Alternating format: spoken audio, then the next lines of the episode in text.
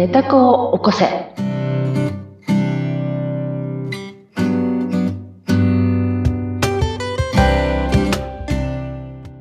皆様こんにちは。寝た子を起こせの秀香です。はい。そしてご一緒するのは水野ゆきです。秀香さん、今回もよろしくお願いします。はい、よろしくお願いします。秀香さん、この配信が8月8日の火曜日で、しかも、うん節目の50回目となりましおた。めでとうございます。すごい。すごい88の50 8回。そうですよ。節目節目でございますよ。おーそして、末広がりのうん8と8。うんうんうんうんうんねえあの、ちょうど、えっ、と、去年の8月の末にうんこの番組スタートしているので、間もなく1年を迎えるっていうこの節目の月で、いやーありがとうございます。8月8日のうん50回目。そして今日ですね、はい。暦の上では二十四節気では、立つ秋と書いて、立秋、秋が始まる日。おー。あそしてですね、もう一つあります。うん今日は、えっ、と、月の暦でいくと、下限の月といって、うんうんうん満月からちょうど半分になったところ。で、こっから新月に向かっていくっていうね。満ち足りていくわけね。えっ、と、うんと、えっ、と、月が新月になっていくので、うんえっ、と、かけていく、ん？かけていくの？だんだん、うんだんだんこう暗くなって、新月の日は真っ暗になるなあ、そうなんだところで、まあうんデトックスの期間とちゅうことがか、デトックス期間ってことなのね。そう、あと断捨離期間とか。断捨離期間。新そう、で、新月から満月に向けて、今度月がこう、綺麗に見えていくあうんうん期間は、うんうんえっ、と、パワーがみなぎっていくので、そこに向けての準備期間あ、なってい。うふうには。言われてるんで。すよ。ああ、そうなんですね。うん、ものすごい節目の日に50回迎えました。わ、おめでとうございます。おめでとうございます、ネタ子。ね、ネタ子、ネタ子本当に喜んでますよね。おめでとうございますネだ。タ子よくよくありがとうございました頑張ってる。うん本当に、この実験結果がどんどん良くなるようにということなんですね。ねきっとね。ね88の50回。そして、加減の月でと立秋。立秋？うん。もうね、よくわからないけど、ど、いろんなことがあるということです そうね。そういろんなことがあって、なんかめでたいみたいな。で、なんかめでたい。なんかめでたいっていう。まあ、になりましたでも節目、節目っていうようなのはすごく感じるね。どれもね。なんかそういう日があるっていうね。暦のね。そうですよね。うん。うん。なんとかの日っていうのがあるっていうのはねそこにピシッと合ってるっていう。出るっていうのがやはり。なるほど。じゃあ、もう今日も頑張って、はいね、あの、話を、人体実験の話をね、しなければなりませぬ。はい結果が出るように。そうですね。うん。今日は、どんなお話にしましょうか、どんな話し。ましょうか。さっき、断捨離って言ったから、断捨離の話しますかね。おお、断捨離、はい。断捨離。うんあの、家の断捨離をみぞちゃんしてるんだっけ？えーっと、しなきゃしなきゃと思いつつ、うんちょっとずつやってます。でも、でも、進まないかな。進まないかうんな、捨てるの苦手なんですよ。うんなんかね、8割捨てろって言われるね。8割？そうよ。断捨離の王がいて、桜庭さんって人がいるんだけど、ええ。その、あの、大王は、うん。8割捨てる意識でって言ってますね。もう物が溢れてしょうがないうん。タイプです。うん。はい、OK. うん。me too. よかった。me too なんだが、えええっ、と、感情の方の断捨離っていうのをうん、ちょっと、えーまあ、人体実験にも。こうね、はい取り入れるというか、うん。こう考えてみる。うん。えーし、頭の、あの、思考の実験タイムっていう感じで、うんちょっと整理をする時間にしましょうかねと、そうですねなんか思いついちゃったんですけど、うんいよろし物じゃないでしょうか？くて、うんうん感情の方ですね。感情の方、はい。うんでは早速していきましょう。やってみましょうか。はい。えっ、と、えっ、と、感情ですよね。感情。感情っていうのは、まあう、ん作り出しているものですということを、私の人体実験結果からも得られているわけですね。はい。まあ、ネタ子がいて、うん。ネタ子ちゃんは、もう本当は、あもう愛で溢れた自分でいたいと思っていて、うん。えーなんだけれども、いろんな理不尽なことや、いろんな成長過程における、うん。まあ私たちが蓋をしてきたものがいっぱいあって、うん。ええ。で、その蓋をできるだけ、はい、あの、外していくと愛に近くなって、私たちは安心で愛されて、その、寂しい気持ちもなくなって、うんどんな現象が起きても、えー大丈夫な、う自分でいられるっていうんじゃないかっていう、あのうん思いでやっているわけですけど、はい。これって結局感情の皮の断捨離なんですよね。この皮を剥いていく、蓋を取っていくっていうね。断捨離していくわけですよね。うんうん無駄な感情を、こう、なんていうのかな。えー削除というか手放すって感じかな。うーん。その感情が起きてきたのは過去の記憶で、うんそれがあなたの生命やあなたの何かを守るために必要なものだって思い込んできたか考え方。思い込んでるんですね。思い込んでる考え方、記憶がね。。思い込んでる。それによって感情が出ててう、ん。うん。で、えー怒ったり、うん。しま、怒ったり、うん。うん、泣いたり、うん。うん、不安になったり、怒ったりって同じだね。うん。いうことを思っちゃう、もやもやしちゃったりとか、そういうふうなことになって、だからそれを取り除いていくとうん、真にあるのは愛情、愛。もう本当に何をやってもみんなから愛されるから大丈夫だよって。で、周りがみんなに愛に満たされてるような、うん。そういうところまでうん。行くのが自分の本当のネタ子の本心だろうと思っているうん。わけですね。で、そのネタ子はだから、その、えっ、と、皮を取る、えっ、と、蓋を外すためにいろん。な現象を起こしてくるわけですよね。こん。な重たい蓋を外してちょうだいって。だからその断捨離をしていくと。なると、おそらくだけど、みん。な本当の本来のネタ子の、えー生き方に、えー寄り添って、えー自分の心も安定したり、えー本当に、まあ、安心とか、うん愛されてる実感とか、愛することができる実感とか、うん。うん。それから、まあ、幸せっていうのはそういうことなんだろうなーってなんか思うんですけど、みんなが、その、まあ、ない、笑顔でいられたりとか、うん優しい気持ちでいられたりとか、そういう人たちが周りだらけだったら何も嫌なこと起こらないじゃんっていう、うん。うん。うん。そういうね、そういう世界。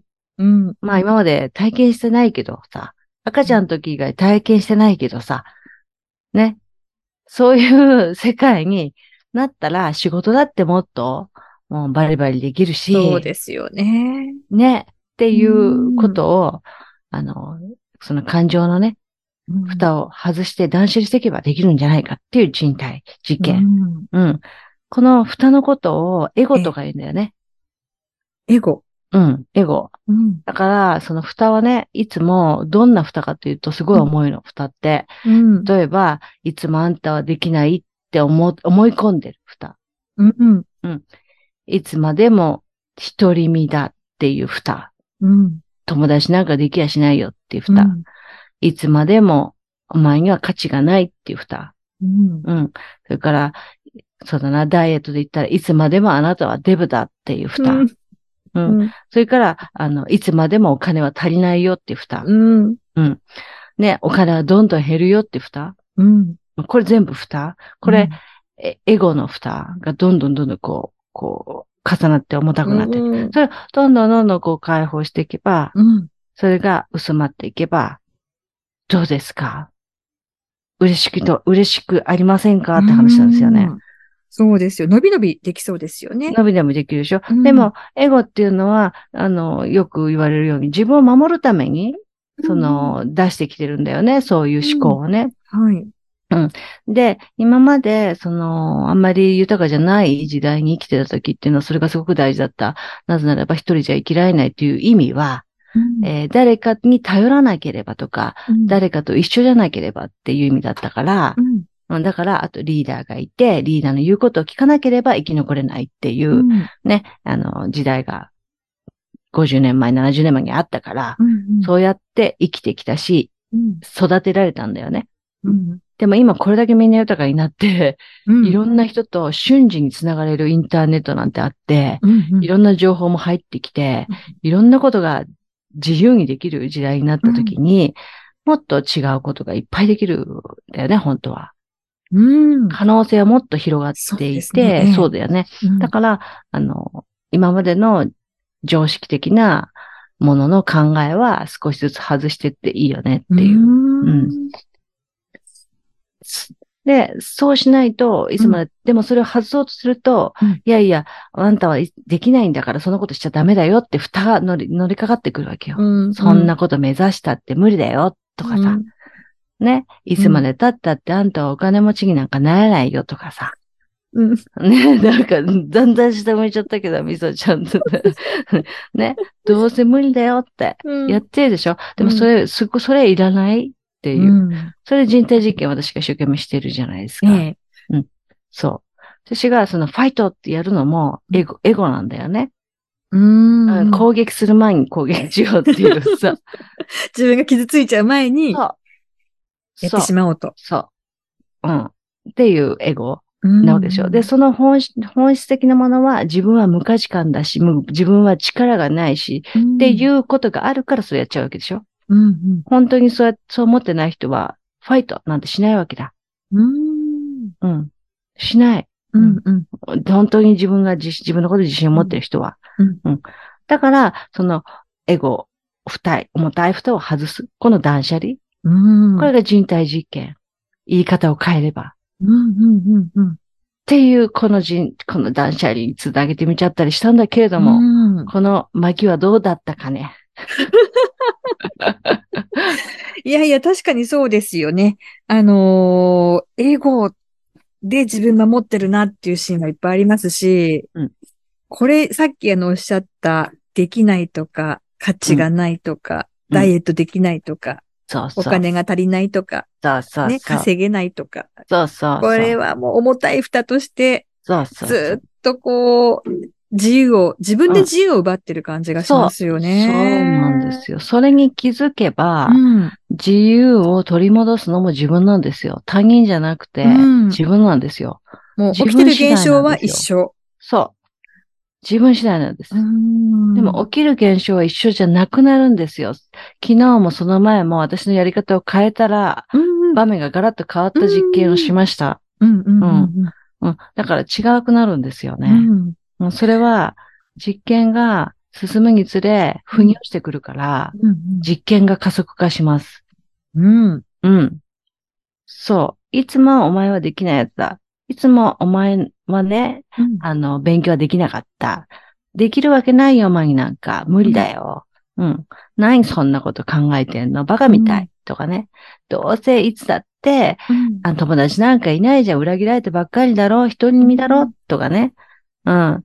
お金なんかどんどんなくなって使っちゃうんだよ。って。うんたまにっこないよ。とかね。全部これ、全部これって、自分が自分に言ってるんですよ。確かに、人からあまり言われないことですよね。でしょ？だからこれ自分なんですよ。自分が自分の昔の過去、過去の記憶を頼りに自分のことを守るのが、守るという意味で、うんエゴが自分に言ってんですよね、これ。うんうん。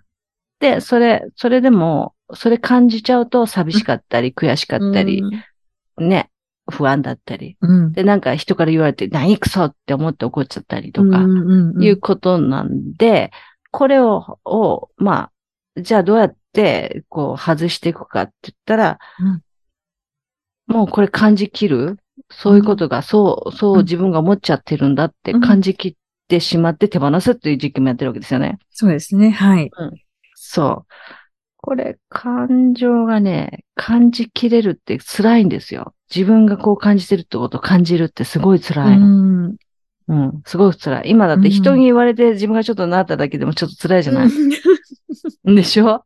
思い出すとね、思い出すと心が痛かったり、胃がキューとなりますよね。なるよね。で、そうんのキューとなったらそのキューだけ見る？キキューとなるんだったらキューだけ見る？うんお腹のキューだけ見る？うんキューだけ見る？それで手放せるっていう実験もしてるから。うんうん。これ、この感情の手放しをすると、本当に無駄な不安がなくなる？うんなんか小さなことだけど、遅刻するかもとか、うん約束に遅れるかもって不安すらなくなる？そうですね。確かにそうかもですね。そう。あの、それが悪いことだって思わなくなる？そうすると、不思議なんだけど、うん遅刻にならない。はあ。本当に、うんこれ言って真逆なこと言ってるって思うんですけど、うんうん自分でね。ああ、遅れそうだって思うじゃない？うん。遅れそうだって思えば思うほど、うんいつも遅刻してるっていう実験、喧嘩があって、うん。思わないようにしたんですよ。うん。あ、大丈夫、大丈夫って。大丈夫なんですよ。えー理由は、うん。理由は、まあ、うんその、たま、すごく、その、乗り換えがうまくいったりとか、そういうこともあるし、うん相手がうん遅くなるから時間ずらして出てきたりとああか、、すごい。大丈夫になるんですよね。おー結果がね、そついてくるんですう、ね。そはあ。う、うん。本当にそうなんです。うん。だから全部そういうふうに自分がそう決めつけてるんですよね。何もかも。うん。あと、もっと言うならば究極、遅刻することが悪いことだって決めてる？うん。うんう。ん。うん。もちろん、約束をうん、ね、反対のことしちゃうってことは良くないことかもしれないんだけど、うんうんそれすらも手放せたら最高だと思う。そうですね。その、うん。遅れるということの罪悪感。うん。うん。ものすごく日本人はあると思うんだよね。ありますね。うん。もうなんか死んでしまいたいって思いますもんね大事なところで遅刻すると。ね。うん。だからそれ遅刻するかもって思うから遅刻するって思うっていう私の人体実験結果は伝わります、そう思ってるから前の日寝坊しちゃうっていう感じなんですよ。うん。うん。うん。そ思った方に、だから、願ったようになっちゃってう。るってそうなっことですよね。ちゃうから、そう。潜在意識に入ってくんでしそう、ょうね、入っきっと。てるから。そ遅刻するするするって思うと遅刻すう。るそうそう。そう、そう。そう。したらどうしようって思ってるからうんそっちに行っちゃうんだよ。そっちに光のフォトンが集まっちゃうから。うんうん。だか、ら、だからそうじゃないようにするには、どうするって言ったら、まあ遅刻しないって思うのはなかなか難しい。それ遅刻しないって思うのは遅刻するからそう思うから。遅刻しないようにしたいって思うから、それは難しいことで。うんそもそも、そっから、こうなんていうのかな、距離を置くようなことを意識する。うん。うほら大丈夫だった。うん。そういう、ううんん。意識の持ち方っていうところも変えていくと変わる。変わっていくわけですよね。そうみのちゃんはうん2年近く、こうやってお話しさせていただいて、うん本当にカッチカチなんだよね。真面目で。随分でも変わりましたよ、私。あ本当？うん。変わった寝たことあって。寝たことあって、やっぱりこの一年で、うんあのーものすごく苦手て、苦手うん、だった方うん。の話が聞けるようになったりとか、うわ、本当それはすごい。あの、うわーってやっぱりこう、感情的になる方が、こう、うん。私の周りにいらっしゃったりすると、前はもう怖くて、あ、いや、で、もう、とにかく謝ればいいと思って、あ、同じ同じ。うん。で、謝るか、もしくは、あ、うん気づきませんでした、すいませんっていう、こう無知を、さ、まあそうなんですけど、私が無知でした、みたいなことを言うと、今度はその無知に対して怒られるみたいな。うん何言っても、認めても怒るし、えっ、と、ごまかしても怒るっていう現象が。起きるでしょ。うんうんですが、うんこのところですね、うんあの、なんていうのかな、話を聞こうと、その、なんで怒ってるのか、話を聞こうと思って、そこまそのごまかさないようにうん。したんですね。うん。うん。そうしたら、先日、あのーまたちょっと変わった、あの、現現象象がが起起きて、うん和解できたんですよきた。え、本当に？ね。んで、すごいじゃないですか。あの、怖さが取れました。ああ。なんで、あその人のね、寝た子が、うん、あ、やっぱその、それこそ、わーってなるってことは、うん。あの、不不安安なんだよ、そうなの。だったりとか、寂しいとか。悲しいっていうのが。きっとあるんだろうなってあいうところ飛ばしたのね。無意識でフォトで飛ばしたのね、それを。そしたら、うんあ、の、うんちょっと共感できるというか、うん。うん、可愛く思えてきた、っうん。うん。ていうことがあったりとか、うん。あともう、絶対やらないような、うん。あの、なんていうのかな、予定の立て方、うん。例えば？うーんと、例えばですね、えっ、と、この間ですね、うん。え ー急にうん、ライブに行こ急にうという。ライブにいた。うん。うん。それも、えっ、と、ライブの2日前。うん。もうそのライブは行けないって自分で決めてて、仕事が入るかもしれないからって開けてたんですけど、たまたまその日仕事が入らなかったんですね。で、ソールドアウトのチケットは。だけど2日前に公式トレード見たら、あの、トレードが出てたんですよ、公式で。はいはいはいはいはい。で、それが10枚ぐらいしかなくて、1500のキャパで。はい、10枚ね。そう。で、これはきついなと思ったんですが、以前だったら、あの、東京のライブだったし、そん。な2日前に 東京に行くって決められなくて、やめた、いや、まあ、やめた。うん。でも、ネタコは行きたいって言ってるから、まあ、とりあえず、落ちるかもしれない。うん、でも、当たるかもしれないっていうことで、チケットに申し込みしたらですね、うん、当たったんです、前日に。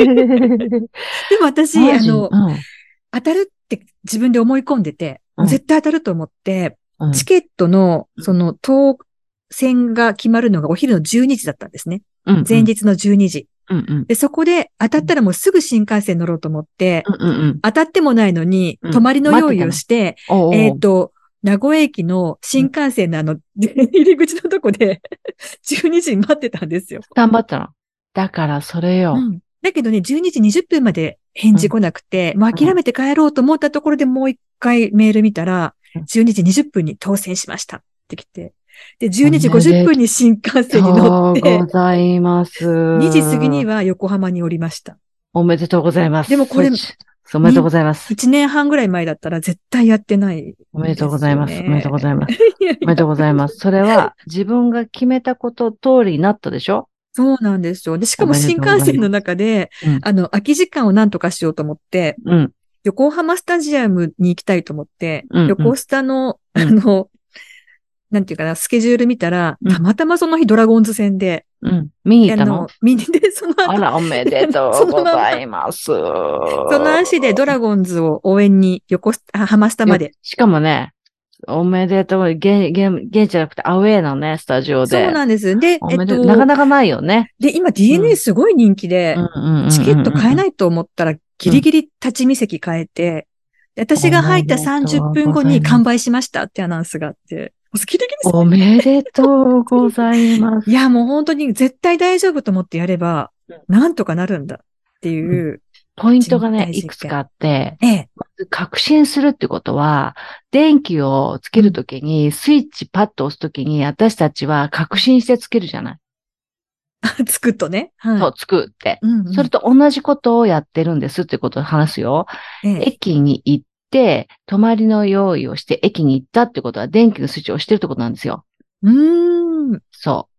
電気のスイッチを押してるってことなんですね。うん、うん、それから、えっと、当たると思って、まあ、やったっていうこともそうなんだけど、うん、えっと、本当に確証して、確証してるから、確証があるから、うん、泊まりの用意をして駅にいるっていうことの行為が、そういうことなんですよ。うん。うん。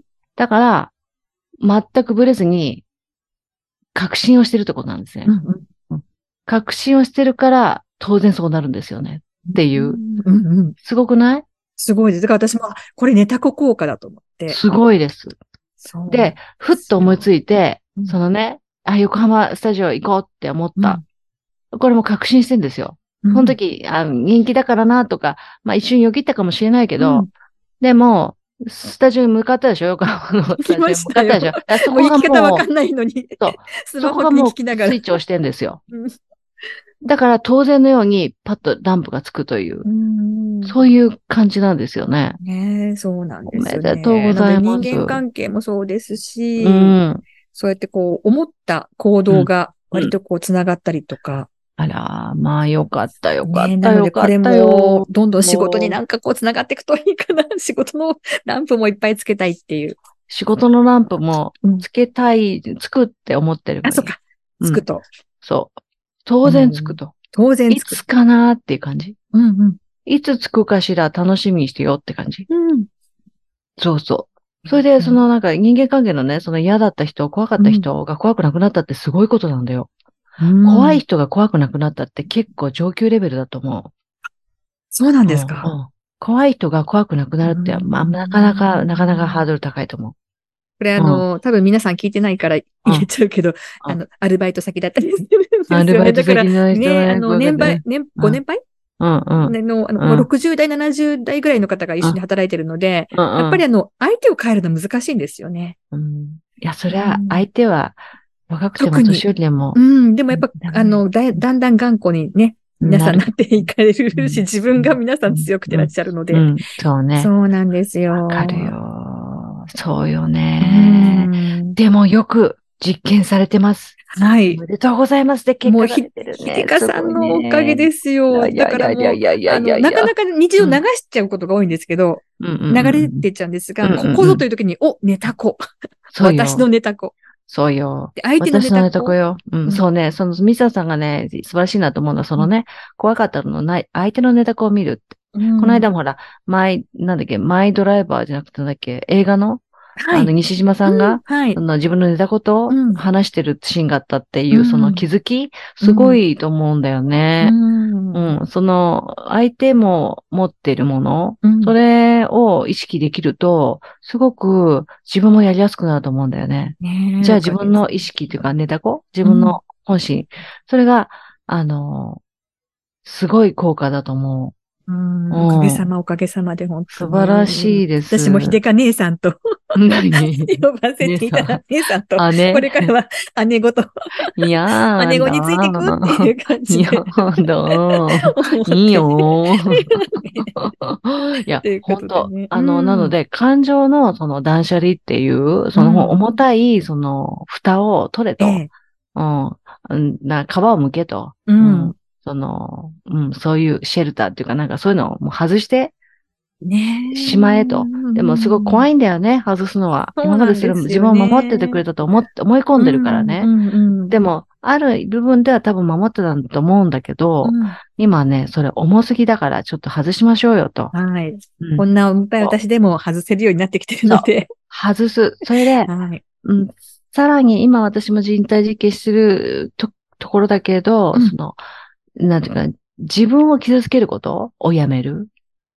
それはなかなか、うん、ね難しいよね。うん自分をね、自分で傷つけるってことをやめるっていうの、それをね、やめられたらもうすごいいいと思ってます。ううんん。はい本当に、そう。ね。いやー、よかったです。はい、ありがとうございます。50回も。素晴らしい50回めでたいねうんめでたいですよ。本当に本当に節目節目でいろいろと私も変化が、おかね。げさまで。素晴らしい。私もいろいろな実験結果で、あのね、降ってくるものがいっぱい、このネタ、このネタがね、いっぱい降ってきますかはいら。そうですよね次の節目の100回目に、オッケー。どんな風にお互いが、そうよ。そう、前を走る姉さんの変化をですね。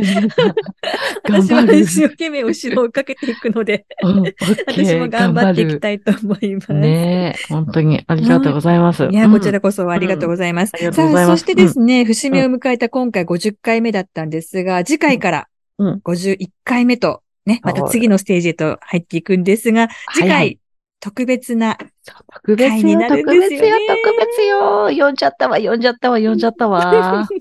誰を誰をっていう感じですが。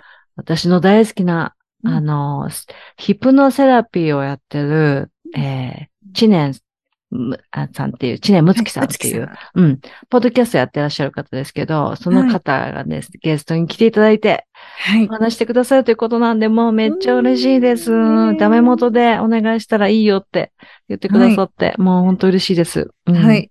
あの、実はもうね、あの、収録をこの時点で終えておりまして、2回お付き合いいただけたんですよね。そうなんですよ。なので、、えっと、実習特別な、話が聞けますよ。そうです。しかも お盆の15日の日にわお。聞けるということで。そうよ。あなたのはい潜在意識にアクセスしてくれるわよ。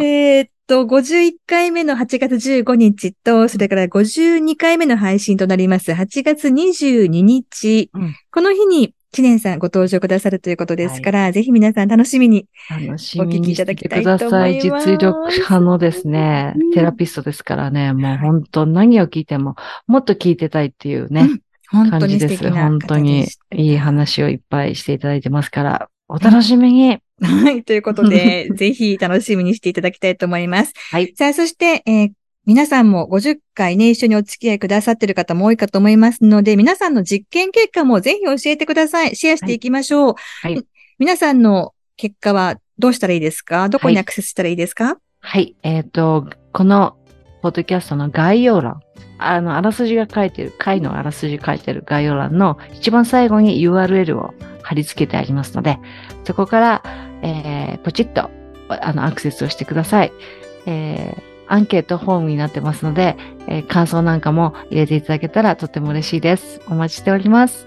はい。ということで、今回も秀香さんどうもありがとうございました。ありがとうございました。また来週聞いてね